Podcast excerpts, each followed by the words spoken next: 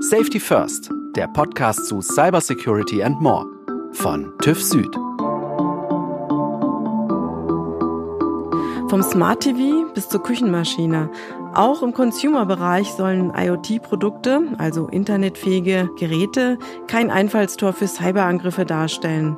Prognosen gehen von über 75 Milliarden vernetzten IoT-Geräten im Jahr 2025 aus.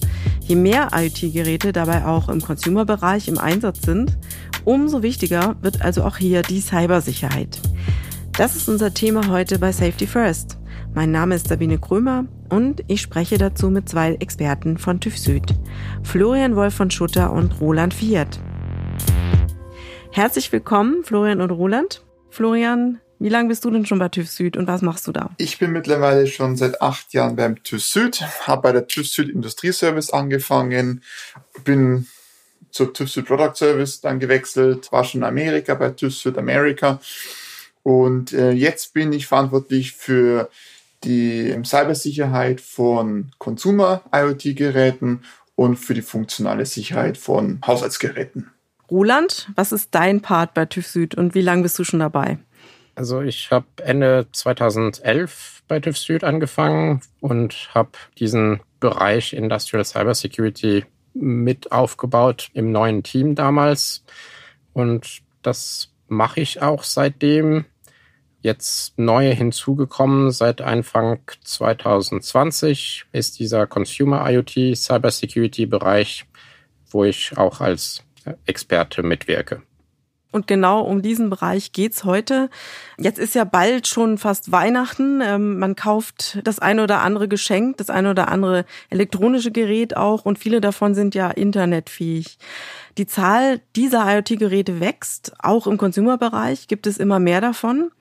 Oft sind die Verbraucher aber gar nicht sich der Risiken bewusst, die sie sich mit einem IoT-Gerät in ihren Haushalt holen. Wenn wir von IoT-Consumer-Produkten sprechen, welche Produktkategorien sind es denn und welche Risiken sind damit für die Verbraucher verbunden? Die Produktkategorien reicht vom Router oder vom Zigbee Gateway bis hin zum smarten Kühlschrank mit WLAN-Schnittstelle oder das Heizkörperthermostat mit Bluetooth-Schnittstelle bis hin zum Rasenmäher mit auch WLAN-Schnittstelle. Also mittlerweile wird bei nahezu allen Haushaltsgeräten oder im Heimbereich nahezu allen Geräten Funkmodule eingebaut, um sie smarter zu machen, um sie an ein Smartphone oder ans Internet anzubinden. Also Smart Home ist ein ganz wichtiger Bereich und zusätzlich kann man vielleicht noch sogenannte Wearables erwähnen, wie zum Beispiel eine Fitnessuhr, die man beim Joggen tragen kann, um seinen Puls zu messen das gehört auch dazu. Also durchaus sehr weit verbreitet in unserem Alltag zurzeit. Und welche Risiken können da entstehen für uns, wenn wir das benutzen? Die Risiken sind vielseitig. Zum einen können private Daten unter Umständen abgegriffen werden. Das heißt, es ist ein Datenschutzthema zusätzlich zur reinen Cybersecurity.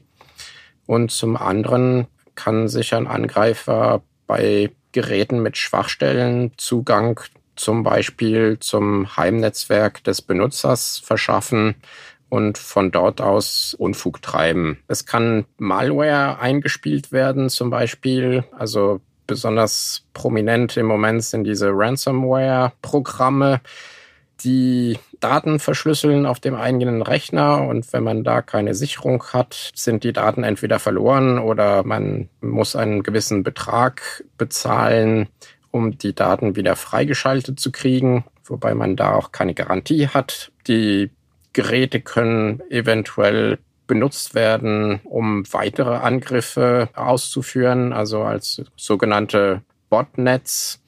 Sie werden dann in einem riesigen Netz zusammengeschaltet und dann für weitere Angriffe missbraucht. Das ist auch eine Möglichkeit. Also wenn ich das richtig verstehe, zum einen können meine Daten nach außen gelangen und dort missbraucht werden, zum Beispiel Gesundheitsdaten oder andere Dinge. Und zum anderen kann das Gerät ein Einfallstor sein für entweder Virenschadsoftware oder dass mein WLAN nochmal anderweitig genutzt wird. Richtig? Genau. Und wenn man gewisse kritischere Geräte im Einsatz hat, dass man zum Beispiel über so einen Fingerabdruckscanner seine Wohnungstür sperrt und ein Angreifer in der Lage ist, ein solches Gerät anzugreifen, dann könnte er sich Zugang zur Wohnung verschaffen, während man abwesend ist. Und das sind natürlich Sachen, die dann unbedingt zu verhindern sind. Wir wollen ja heute darüber sprechen, wie man diese IoT-Geräte sicherer machen kann.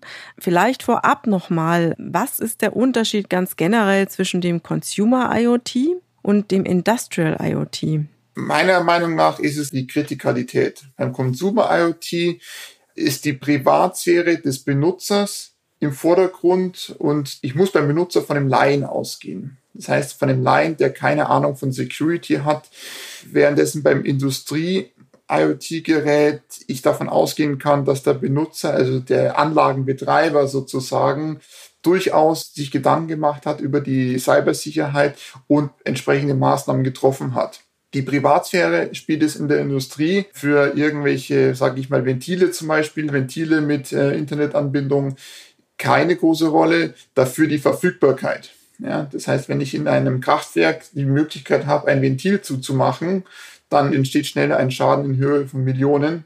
Wenn das beim Consumer-IoT-Gerät, wenn da mal das Heizkörperthermostat zugedreht wird, habe ich ein kaltes Schlafzimmer oder ein heißes Schlafzimmer, wenn es aufgedreht wird. Also die Kritikalitäten sind unterschiedlich und das Wissen zum Thema Cybersicherheit vom Anwender. Wenn wir jetzt auf den privaten Bereich nochmal schauen, gibt es heute bereits geltende gesetzliche Normen, die diese IoT-Geräte im Consumer-Bereich denn sicher machen? Und welche sind das? Also bezüglich der Gerätesicherheit, die die Menschen schaden können, gibt es natürlich Gesetze, Produktsicherheitsgesetz, Niederspannungsrichtlinie, Maschinenrichtlinie.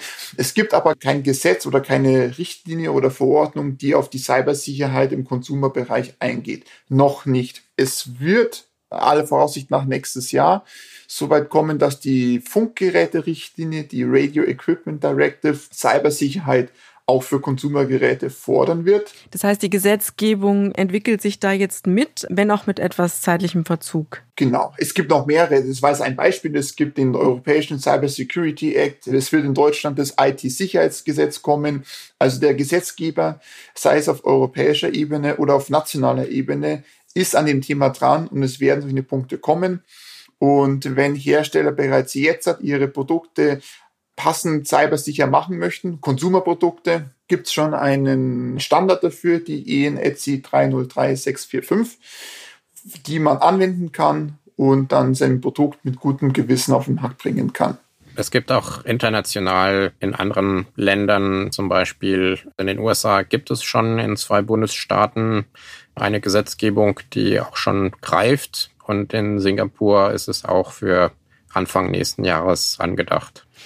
Es gibt ja dieses GS-Zeichen, das man auf sehr vielen elektrischen Geräten sieht. Was ist das nochmal genau? Das GS-Zeichen steht für geprüfte Sicherheit.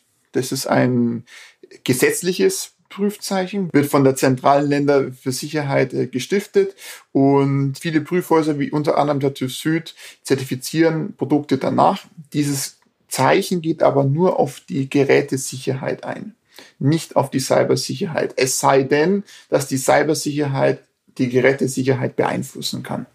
Und es wird jetzt ja auch seit längerem diskutiert ein Cybersecurity-Gütesiegel. Was verbirgt sich denn dahinter? Das ist vom BSI geplant, also von einem Bundesamt für Sicherheit in der Informationstechnik, die Behörde, die bundesweit dafür zuständig ist. Und da geht es allerdings um eine Selbsterklärung. Das heißt, der Hersteller wird diese künftig beim BSI beantragen können für einen relativ überschaubaren Betrag und kann dann eine Selbsterklärung verfassen, wo er behauptet, gewissen Anforderungen zu genügen. Und das ist ein entscheidender Unterschied zu den Zertifizierungen, die wir künftig anbieten werden, beziehungsweise teilweise auch schon anbieten, wo wir nach einem internationalen Standard prüfen und wir eben als unabhängiger Dritter agieren. Als Verbraucher, welches Sicherheitsversprechen kann ich mir denn erhoffen von so einem Gütesiegel, was auch immer das jetzt auch sein mag, vom TÜV, vom BSI? Was könnte ein Gütesiegel da überhaupt leisten? Vom BSI ist halt das Problem, dass das auf Selbsterklärungen vom Hersteller basiert. Der Verbraucher ist darauf angewiesen, dem Hersteller zu vertrauen. Bei einem Prüfzeichen durch den TÜV Süd kann der Verbraucher darauf vertrauen, dass wir die Daten vom Hersteller überprüft haben und auf Richtigkeit geprüft haben. Und das wird der große Unterschied sein. Beschreibt doch bitte mal, wie der TÜV dann tatsächlich so etwas prüft. Wie geht er da vor? Das teilt sich auf zwei Prüfungen auf. Das eine ist die reguläre Produktprüfung, wo wir mit Fokus auf das Produkt die Cybersicherheit prüfen und zum anderen, und das ist das Essentielle und Wichtige, wir schauen uns die Prozesse beim Produkthersteller an. Ob der Hersteller nach Schwachstellen sucht und Schwachstellen in einer angemessenen Zeit beseitigt über Updates, über Sicherheitspatches etc. Okay, da wird also wirklich geschaut, wie sind die Prozesse beim Hersteller, wie wird sichergestellt, dass es nicht nur eine einmalige Sache ist, sondern dass da dauerhaft an der Sicherheit gearbeitet wird für das jeweilige Produkt. Richtig. Und über die Laufzeit der Gültigkeit des Zertifikats wird auch zumindest bei dem einen Prüfprogramm, was wir gerade entwickeln, müssen Änderungen am Produkt gemeldet werden vom Hersteller, je nach Kritikalität.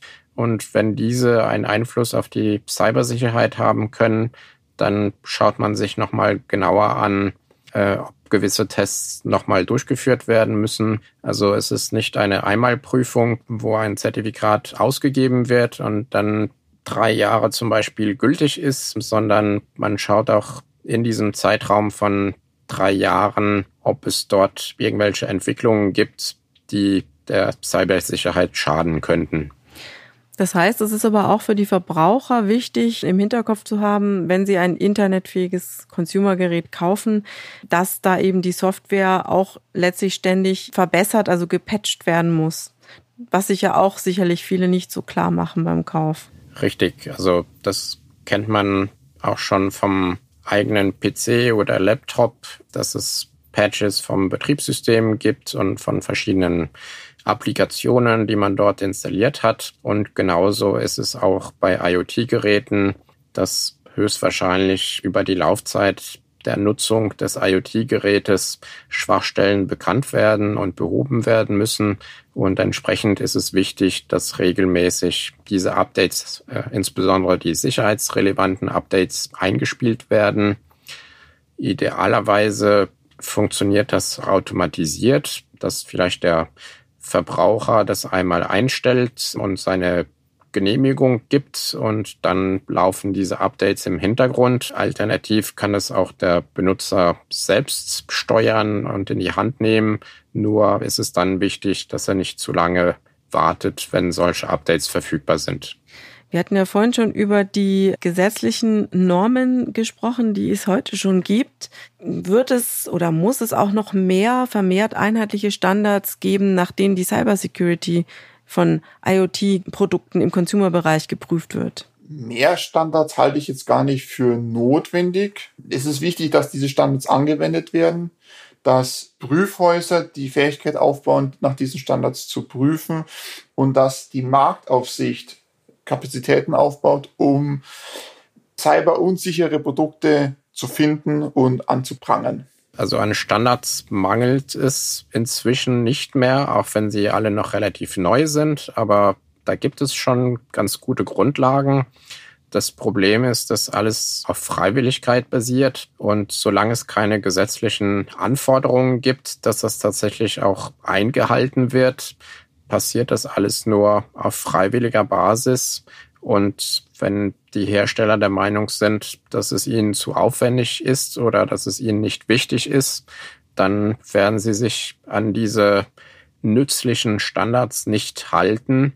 Und damit wird der Verbraucher nach wie vor unsichere Geräte angeboten bekommen. Und deshalb ist es so wichtig, dass wir genauso wie jetzt auch beim Datenschutz passiert, dass wir europäische verpflichtende Richtlinien haben, die dem Schutzbedarf gerecht werden. Das heißt, es bleibt nicht nur beim Anreiz für die Hersteller über den Marktzugang, sondern es wird auch gleichzeitig jetzt an der Regulierungsschraube gedreht. Richtig. Wird auch höchste Zeit. Gut, damit wir alle dann beruhigt ins Geschäft gehen können und uns dann vor allem auch transparent äh, die Geräte aussuchen können und nicht, sage ich mal, auf gut Glück irgendeins kaufen und hoffen, dass die Cybersecurity dann schon in Ordnung sein wird. Zum Abschluss wenn ich jetzt meine Geschenke besorge und äh, ganz viele IoT-Consumer-Produkte dabei kaufe, worauf sollte ich achten als Verbraucher? Woran kann ich mich da orientieren, jetzt heute im Laden? Manche Hersteller geben zum Beispiel auf den Verpackungen bekannt, dass regelmäßige Sicherheitsupdates zur Verfügung gestellt werden und geben auch eine Mindestzeit an, wie lange sie Sicherheitsupdates zur Verfügung stellen. Das machen aber leider sehr wenige Hersteller im Moment. Aber das wäre zum Beispiel ein Tipp. Und der Verbraucher sollte keine Sicherheitseinstellungen in dem IoT-Gerät ändern, wenn er sich nicht damit auskennt. Auch nicht das berühmte Default-Passwort ändern, was ja oft empfohlen wird? Also wenn man ein cybersicheres Gerät hat, dann muss nach dem Default-Passwort eigentlich ein äh, individuelles Passwort vergeben werden. Also zum Beispiel jeder Internet-Router hat ein Default-Passwort allerdings mittlerweile schon individuell. Da steht immer ein individuelles Passwort am Gerät dran und mit, nur mit diesem Passwort kommt man in das Gerät rein. Aber der Smart TV und die Küchenmaschine jetzt eher nicht, oder? Die haben sowas nicht. Nein, aber oftmals haben die auch kein Benutzerkonto, wo generell ein Passwort notwendig ist. Okay, also Passwort setzt immer eigentlich voraus, dass man ein Benutzerkonto hat, so ähnlich wie auch im Mobiltelefon. Genau. Also die Küchenmaschinen, die ich kenne, da hat man die Möglichkeit, Rezepte runterzuladen, ja, dass man die gleich in der Maschine, in der Küchenmaschine angezeigt bekommt. Dort gibt es vereinzelt Nutzerkonten, die kann man optional dazu nehmen, aber das muss man nicht machen, um das Gerät in Betrieb zu nehmen. Wie ist es mit Fitness-Trackern? Da ist es meistens so, dass man Konten braucht, weil diese Tracker von der Funktionalität her relativ eingeschränkt sind. Also sie messen zwar Daten, haben aber wenig Möglichkeit, diese anzuzeigen. Und deshalb hat man in der Regel eine App, entweder auf dem Handy oder auf dem Rechner, die zusammen mit diesem Fitnessgerät kommuniziert und die Daten werden vom Gerät an den Rechner oder in die Cloud hochgeladen und dort können sie dann angezeigt werden und bearbeitet werden. Und für diese Nutzung dieser Apps werden in der Regel Benutzerkonten gebraucht. Und was empfehlt ihr da? Wie trägt man als Nutzer selbst dazu bei, um das möglichst sicher zu gestalten? Einfach sein Passwort möglichst klug auswählen und. Also beim Passwort gibt es gewisse Regeln, die man einhalten sollte. Man sollte keine persönlichen Daten im Passwort verwenden, also nicht den Namen, auch nicht den Nachnamen und nach Möglichkeit auch keine Spitznamen, kein Geburtsdatum und auch kein Geburtsdatum von der Ehefrau oder vom Kind, sondern möglichst ein sehr individuelles Passwort, möglichst lang, möglichst viele Zeichenkombinationen mit Sonderzeichen, Groß- und Kleinbuchstaben und Zahlen. Florian und Roland, ihr habt jetzt viele Tipps und Hinweise gegeben, worauf man achten muss beim Kauf von IoT-Consumer-Produkten. Das Gütesiegel für Cybersecurity finden wir jetzt noch nicht so im Geschäft oder in den Online-Shops. Wann wird es soweit sein? Leider nicht zu Weihnachten.